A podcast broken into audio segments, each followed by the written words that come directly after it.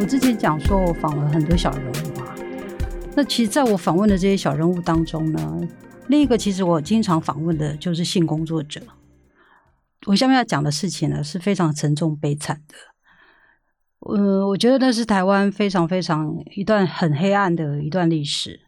其实我一直考虑说要不要讲，但是我觉得呢，嗯，我觉得大家还是应该要记住这一段，因为这段历史，我觉得其实很早年，就是我觉得它形塑了我对于性工作者的第一个印象。那这个印象其实是来自于民国七十年左右的那个万华华西街。当时台湾有些父母呢，因为家境困难，或者父亲好赌啦，帮人做保欠债等等，有各式各样的理由。然后这些父母就把他们的未成年的女儿卖到华西街，跟各地的妓女户。那后来呢，有一些妇女团体呢，或者社运团体，他们就出来救援。当时他们甚至进到华西街去游行抗议。我看过参与其中的一个律师，叫沈美珍的沈律师哦，写他到底为什么要参与这个救援活动。那当年呢，他是在中国时报看到了一篇社论。在这个社论里面呢，提到了一个案例，然后那是一个十四岁的被迫从娼的一个少女，他写了一篇文章，说他被关在一个小房间里面接客，但是他在房间里面一直闻到一股非常非常臭的味道，他就跑去跟老鸨反映，那是前面在他前面接客的一个女生，一个少女，她因为不听话呢。被打死，丢在床下。那后来警察来了，将尸体草草的处理。那个年代呢，警察跟仓管其实是挂钩的非常厉害的。那少女报警都没有用，呃，这个十四岁的少女她就是要继续接客。然后她在这篇她小文章里面，她还提到说，如果她不接客呢，就会被罚吃蟑螂。看完这篇文章的两年后。这个沈律师呢，他是在广慈的博爱院的那个副职所里面亲亲眼看到的这篇文章的原稿，就是说刚刚讲的那个故事不是谣言，就沈律师是真正的看到的这个原稿，所以他他非常非常的，其实我我我我我觉得已经是没有办法想象当时沈律师是怎样的心情了。不过他后来呢，在一本书里面他就写到，就是说。当他知道这一件惨无人道的事情的时候呢，他时常他实在非常心痛，他根本没有办法忍受，他觉得好像要做一点事情来终止这样的悲剧，否则他晚上根本就没有办法安心睡觉。所以他后来就找了一些律师、人类学者，成立了复原会，开始救援这些女孩。然后在庞大的这个社会压力底下呢，警察后来去抄了这些场馆，把一些雏妓救了出来，也成立了中途之家来帮助这些女孩子。后来，一个文字工作者樱花采访了、采访记录了其中几个女孩的经历，写成了一本《染色的青春》。然后这本书我印象非常非常深刻的是说，他在书的后面呢附上了一个雏妓，那当然他署名叫做 Y 的一个少女。那这个日记呢，其实是当年的那个中立的警察在进行救援这些雏妓行动的时候，意外在餐馆的窗底下发现的。然后日记放在牛皮纸袋里面尘封多年，刚好复原会那时候来了一个新进的研究员，他就在一个那个发黄的一个牛皮纸袋里面，诶，找到了看到了这个歪少女她写的日记，而歪少女她到底到哪里去了？其实没有人知道。那这本日记是她从民国七十二年八月进仓管后开始写的日记，日记里头真的是字字血泪哦。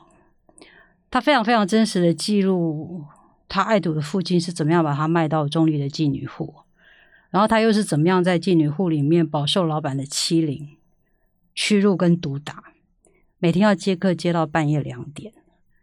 日记其实曾经一度中断了两年，原来他离开餐馆自由了，但是两年后日记又他又开始写日记了，因为他又回到妓院工作了。在歪少女的日记跟樱花采访的几个女孩的口述里面，他们除了提到就是说每天在妓院里面一睁开眼就要开始接客，早已分不清楚到底现在是白天还是晚上的那种苦日子外，就是想念家人。像外少女，她曾写信给她妈妈，她说她在仓管七年，已经被做到全身都是病，她觉得她自己的贞洁毁了，还要忍痛上班。但是他觉得为什么妈妈都不来看他？然后呢，他们也很挂念他们的弟弟妹妹，很担心他们学坏。其中我觉得最令人意外的是说，就就像歪少女这样，就是说，其实他们曾经自由，但是出去外面呢，那个看似宽广的天地，其实对他们充满严重的污名跟歧视。然后他们因为错过了他们的学习重要的学习岁月，没有一技之长。当面对的现实是如此的硬冷的时候，他们就只好再重操旧业。在《染色的青春》里面写的第一个少女呢。她的爸妈离婚了，她是由阿公阿妈抚养长大的。她原本有个快乐的童年，但是念国一的时候呢，在那个在坐坐牢的父亲从狱中出来了，然后就把她卖到妓女户去。她最后其实是逃了出来，然后在街头流浪的时候呢，被少年警察队发现，送到中途之家。他后来跟樱花说了一段话。我觉得非常能代表，就是说这些少女们，就是一旦踏入了这条路，根本就不知道何时会出头的那那那一种苦境。他是这样说的：“他说，我认为那是一条非常非常长的路途，好像走在那遥远的沙漠中找寻绿洲。其实这些女孩，她们也想找寻她们自己的幸福，也渴望有个美好的家，但是呢，她们一无所有。”其实我们现在已经很难想象，就是说，哎，十岁出头的女孩，其实根据资料，当时最小的大概只有七八岁而已，不是应该好好的过他们的童年、少女生活，好好在学校受教育、交朋友吗？可是当年这群孩子却成天不见天日在餐馆里服务男人，被老板跟客人剥削。后来呢，政府立法通过《儿童及青少年性交易防治法》，规定要年满十八岁才可以从事性交易。这样一段悲惨黑暗关于未成年雏妓的历史，在我很年轻的时候呢，其实偶尔就会盘旋在我的脑海中。那我进一传媒的时候呢，这些事情其实都过去了三十年。可是那个时候我当记者，我觉得我应该有一些机会可以去知道，就是说当年这些雏妓他们到底后来怎么了？还有，如果在这一行的成年女性。他们到底又是为什么要选择性产性产业这个工作？那他们的工作、他们的生活跟家庭又可能是一个怎么样的面貌？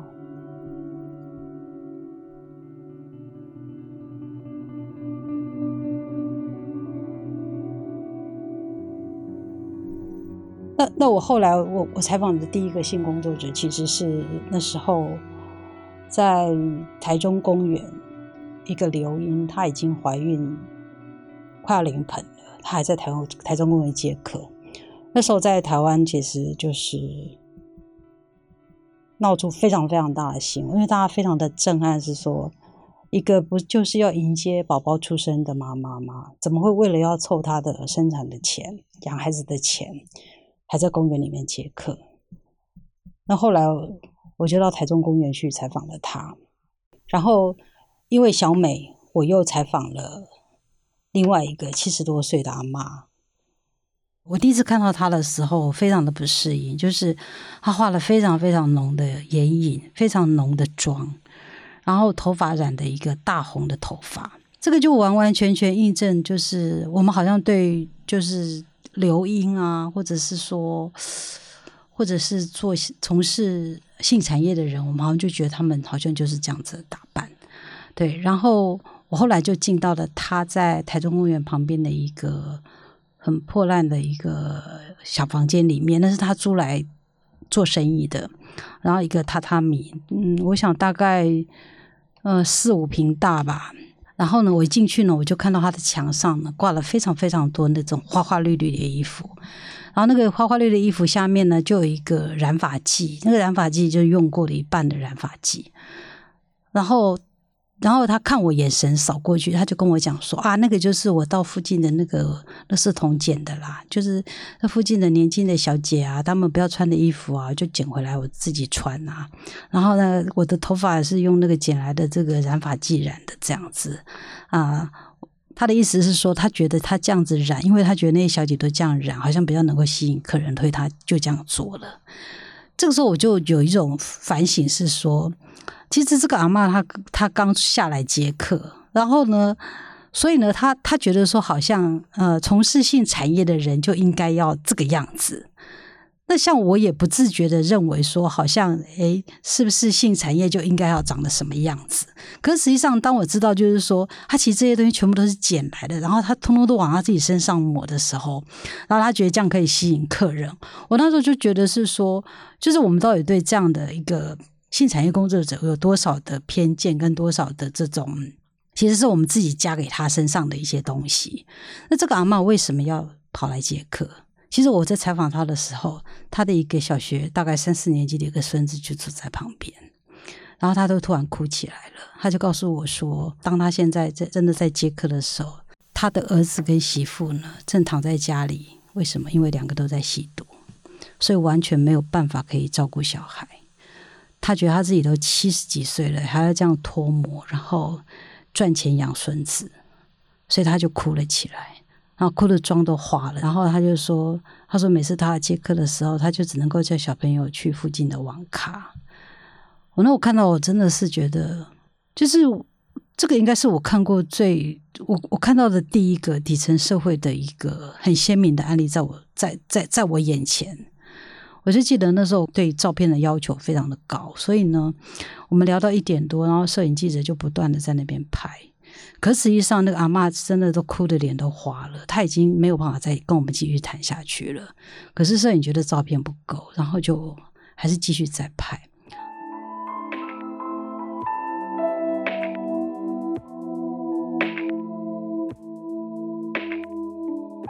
那个时候呢，因为小美呢，我认识了一个照顾她的医生，叫呃一个赖医生哦，他在台中公园旁边开了一个，其实有一点点。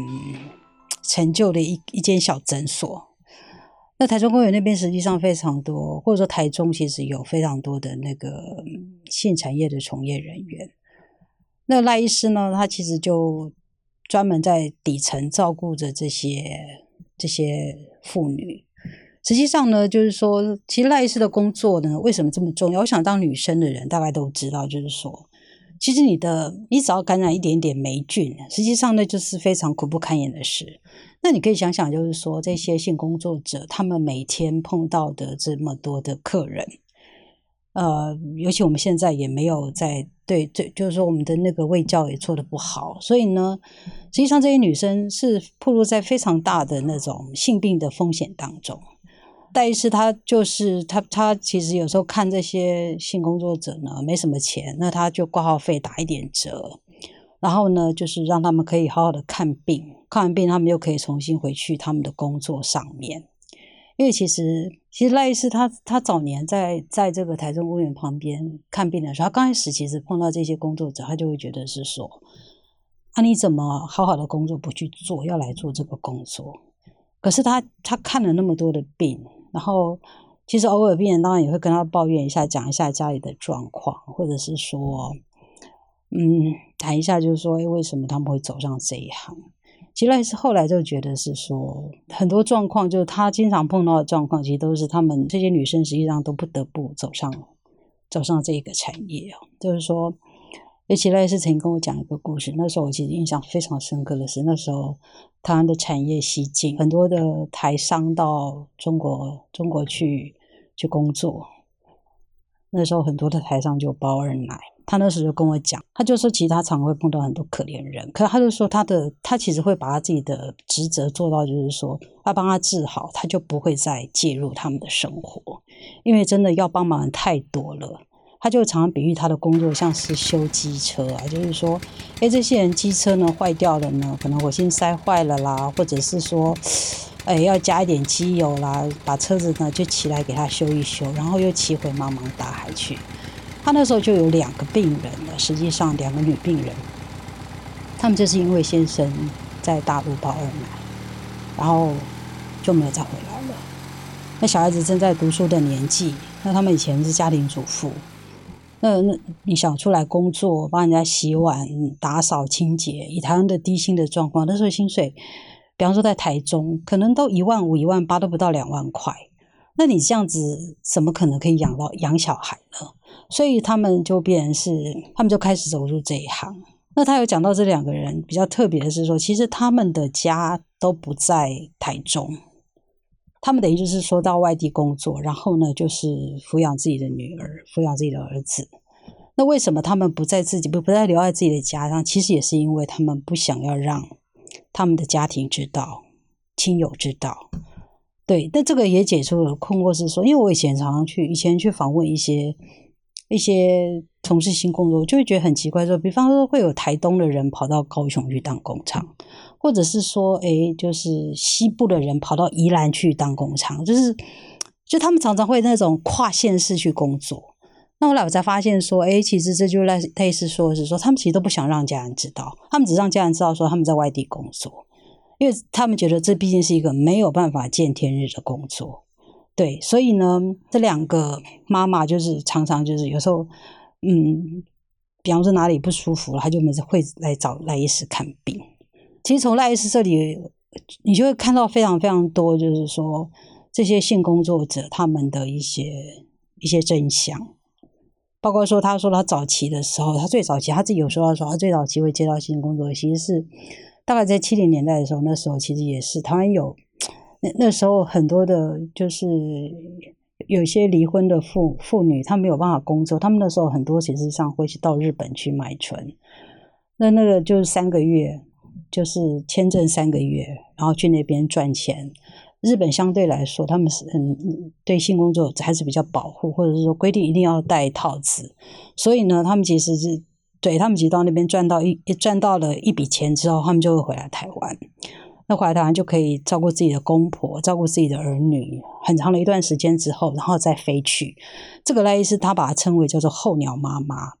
那当然，赖斯其实也有讲到，是说那时候其实也会有一些碰到一些心酸的事，是妈妈其实正好要搭搭飞机到日本去，可是小孩突然发烧了。然后托给赖赖医师的，早年这也是赖医师他他在门诊里面会碰到的这些经验，对，这这样子的心酸的过程，我自己是觉得是说，嗯，就是那个年代七八零年代或九零年代，其实那那时候的妇女，就是说，他们如果真的离婚没有一技之长，他们真的非常容易就是会进到八大行业去工作。为了养家，或者包括说像酒店小姐，我也采访几个酒店妈妈桑、酒店经理，哈，他们其实也是因为就是没有一技之长，可是可能都因为家里的债务，然后他们进到了酒店去工作，就是基本上就是说，那好像等于是，也许我们早年台湾社会对女生的，就是也比较重男轻女，这些女生其实没有受到，也没有机会受到好教育。他们就只能够靠最原始的本钱，嗯，就是他们的身体。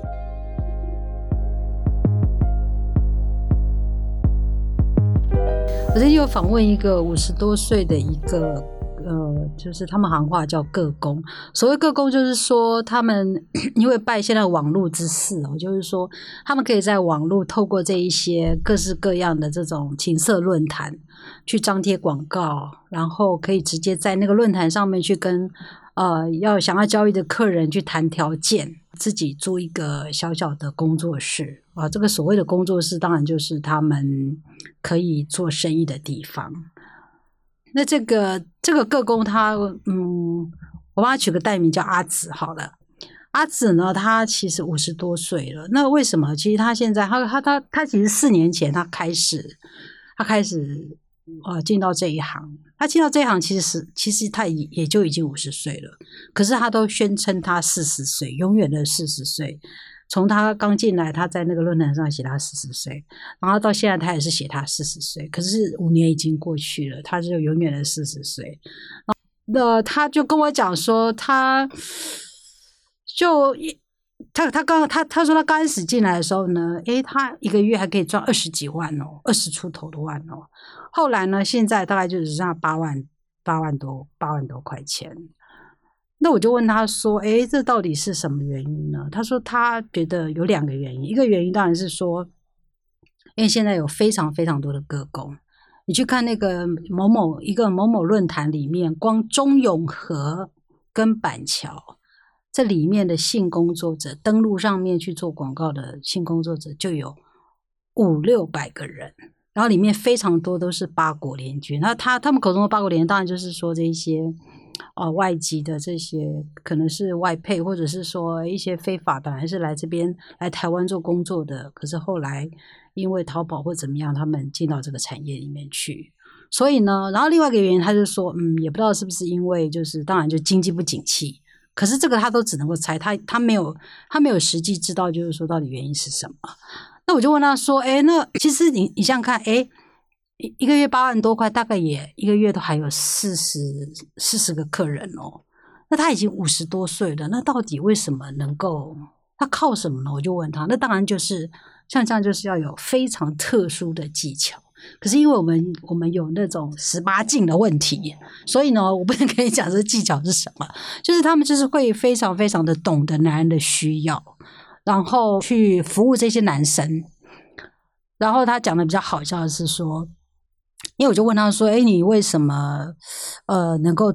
能够在那个就是说在论坛这样子永远写你四十岁？”他说：“因为看的人永远都是新客人，旧客人不会去看。”他说：“如果旧客人去看的话，可能会嘲笑他说：‘哦，姐姐，你五年前就四十岁，怎么现在四十岁？’那实际上他其实从头到尾他都谎称他的年龄。不过呢，因为。这个论坛有个好处，就是说，哎，客人会给一些回馈嘛，他会在里面讲说，呃，这个姐姐呢，虽然有一点年纪了，但是呢，服务非常的好，房间非常的干净，而且呢，就是呃，如果你们不是很在乎年纪的话，你们该就是会觉得他他们会他会很推荐这个姐姐。我我想嫖客看了这个回馈，大概应该就是会会对，这这就是他独到之处吧。那我自己后来是，我有一天呢，我跟他约到时间之后呢，我其实是有沿着就去进到他的那个他做生意的房间里面去。哇，那我就发现他的房间真的布置的非常的，真的很干净，非常的温暖。其实我都蛮想躺上去睡的，因为真的非常干净。而且这个姐姐呢，她不像像有一些性工作者，因为她他们为她接多一点客人，他们可能客人进来就立刻洗完澡就立刻就很很快的在半小时内就结束了。可是这个姐姐可能会先坐下来，阿紫都会先坐下来，她就说她非常强调那个前面的路，前面的那个聊天，她就会跟他跟这些客人聊啊聊说。嗯，你做什么工作啦？嗯，你一个月大概赚多少钱啦？要不要给妈妈钱啦？有没有存钱啦？然后这些问题当然都是阿紫她非常关心的问题，因为她其实会从事性工作，其实是因为她她女儿在四岁的时候就得到了脑癌，那后来一到她女儿十九岁过世，她等于治疗她女儿的过程，她就花了非常多钱，花了好几百万。那后来是为了还债，她才她她才。进到这个新产业去，所以他深深的了解，没有钱，或者是说，当你急难的时候，没有钱是很可怕的事情。所以他接客的时候，他就会叫，常常会劝这些年轻的客人，尤其他的客人基本上有分分成两端，一个当然就是年纪比较长的，一个就是嗯，从十六岁到二三十岁的这些年轻人，他都会劝这些年轻人说：“你们一定要存钱，你们一定要存钱。”这样子。觉得从这些女人，就是说听完大家就觉得非常沉重哦。可是我自己后来来看这些女生，我是觉得说，她们，她们好像就是在承担这个家庭，或者是说男人，比方说这里面的男人，比方很多老公跑啦，包二奶啊，然后把家庭丢了啊，像阿紫是她老公后来赌。然后呢，他他没有办法，就是他他又要照顾女儿，他没有办法，他就当然他就得他得承担起这些责任，或者类似他所看到的那两个妈妈，就是下海的妈妈，因为先生去抱恩奶的妈妈，就好像女人，或或者是说更更早之前这些处境，都因为可能都是家里的长女，因为家里负债出状况，所以父母把他们送出来。就我觉得这些女生都在承担这个家庭的所造成的问题她们她们就负担去承受这一些后果。嗯其实 很多人会问我们说啊就是说呃我第一个回答问题是应该是说很多人问我们说哎这些这些性工作者为什么愿意那么坦诚的跟你们讲这些话？我自己后来是觉得是说，嗯，其实我在想说，其实任何人可能不要是记者，只要任何一个人理解、愿意去听这些人讲他们的故事。没有跟他们利害关系的话，我我想他们都是非常愿意说的。为什么会这样讲呢？其实我觉得他们做的工作呢，其实真的是不见天日的工作。就像阿紫会说，像他他会说他在外面，其实大家都就是叫他阿姨，他就是一个寻常的欧巴桑，去运动，去听人家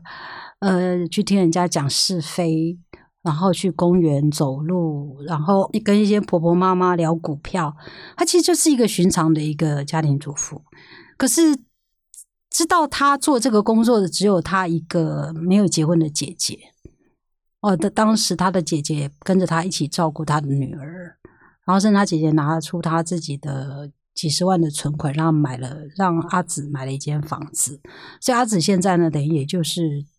照顾着姐姐，所以所有的这些他跟他亲密的关系里面的人，只有他姐姐知道做这件事情。所以他跟我说，虽然他现在做个工，他因为透过网络，他可以跟直接跟客人议价，可以直接跟客人谈条件，相对来说，呃，他的工作也比较弹性，然后没有中间的这些嗯雇主在剥削他们。其实。对比以前，其实他他们的工作环境其实是比以前好多了。可是他仍然会说，他是一个不见天日的工作，因为这个工作就是没有办法跟人家讲。那可是，可是你想想看，他接触这么多客人，客人经常就是说，他也许会有一些负面的情绪或什么，可能也也也都是，就是说，他也都在承受这一些好好坏坏的东西。那他也会有他自己的这种负面的情绪，那他要跟谁说？所以我常常觉得说，也许就是说我们在那个时候遇到了他，他觉得说，终于我们可以好好的、放心的去把他们不敢跟别人说的事跟我们说了。那当然，嗯嗯，我们有跟他们也建立一些基本的信任关系，是说他知道我们不会不会在他很多的身份上会做一些一些变形，比方说年纪。呃，年纪我可能会多写个几岁，或少写个几岁，哦，或者是说他的小孩性别可能我会改，然后他的地点我可能会改，然后他的有一些身份我不会写的这么的清楚。对，那在这种嗯彼此都有这种信任的关系底下，很多事情他们其实又又加上我是一个女性，就是说。嗯，我想中间还是有一些，也许有一些姐妹情谊在，就是说他们会非常愿意跟你讲这一些。我其实有时候会觉得说，我的工作我是非常感谢这一群人，就是说，因为他们愿意跟我分享，让我开启了一个世界。就是说，尤其那个底层的世界。嗯，我还是要再说一次，是说，我觉得台湾社会太不看重这一群人了。就是我们整个的政策，我们整个的执政政府，对是没有看是。在政策上是从来不会考虑到这一群人的，那你更更别论就是说去了解这一群人，对，或者是说在政策上真的是去定出一个真正符合符合他们利益的，或者符合最多数包括这些底层人的利益的一个政策，就像废除公仓这件事情。其实我下一集就是要来谈，就是废除公仓这件事情。就是说，一九九七年阿扁下令废仓，到二零零一年台北市的工商正式走入历史。这中间后来有非常多的呃，包括这些工商或者是说呃，技权工作者都出来抗争的非常的多年，就是争取他们的性工作权。那我下一集其实就是想要好好来谈这一些。好，工商费了，那这些工商他们还是要赚钱呐。那他们跑到哪里去了？那当然就变私仓了。那政府都会说：“哎，他们要转业啊。”那转业的结果又是怎么样呢？我们就可以来看看，就是说，到底废除工商这件事，这个政策到底是合适的吗？